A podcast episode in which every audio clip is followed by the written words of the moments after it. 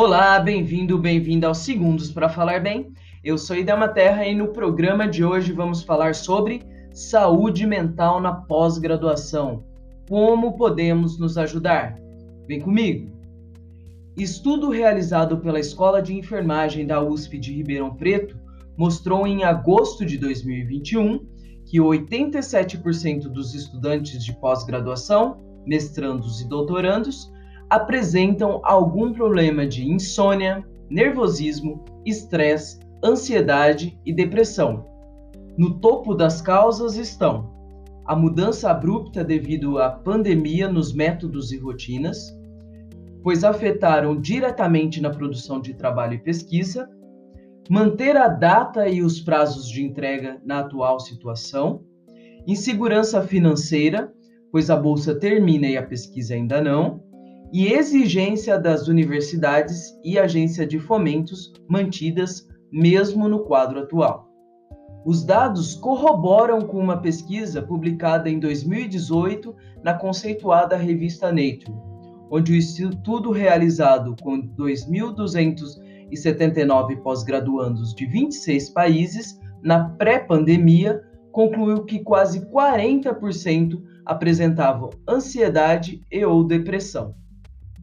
6,5 vezes maior comparado com a população em geral. Os dados são preocupantes. Os números da assistência social dos campos universitários também mostram que mais pessoas estão procurando assistência à saúde mental das universidades. O lado positivo é que agora as pessoas estão mostrando suas vulnerabilidades, nos últimos anos principalmente, mas ainda há um grande número que sofre calado e tenta passar uma imagem de forte, de invencível. Viver em negação não vai te ajudar. Trabalhar 12, 15 horas em um assunto 7 dias por semana por anos não é normal e nem deve ser romantizado. Lembre-se que a pós-graduação é uma parte da sua vida para ser mais produtivo, não adianta trabalhar mais horas ou dias. A chance de você desenvolver um burnout é grande.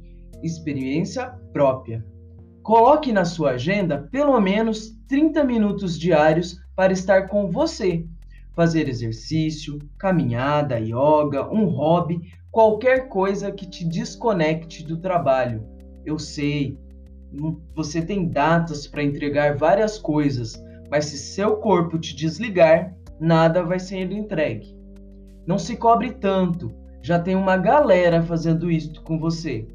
Quando escolhemos a área acadêmica para seguir nossas carreiras, devemos nos atentar a alguns aspectos.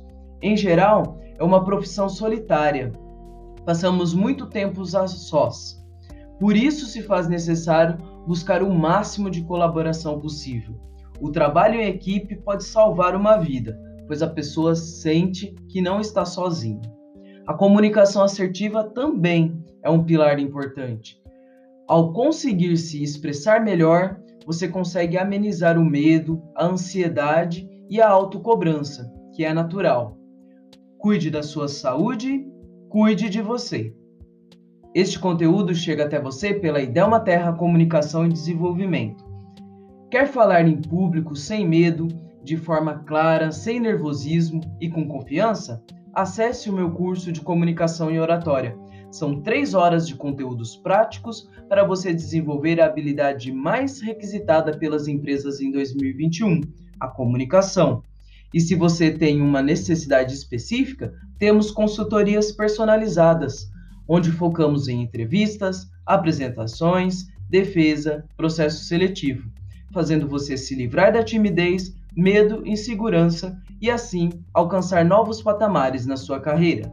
Me chame pelo Instagram, arroba ou pelo WhatsApp 16 976660050. Até a próxima terça-feira com conhecimentos rápidos e práticos para aprimorar a sua comunicação. Até mais!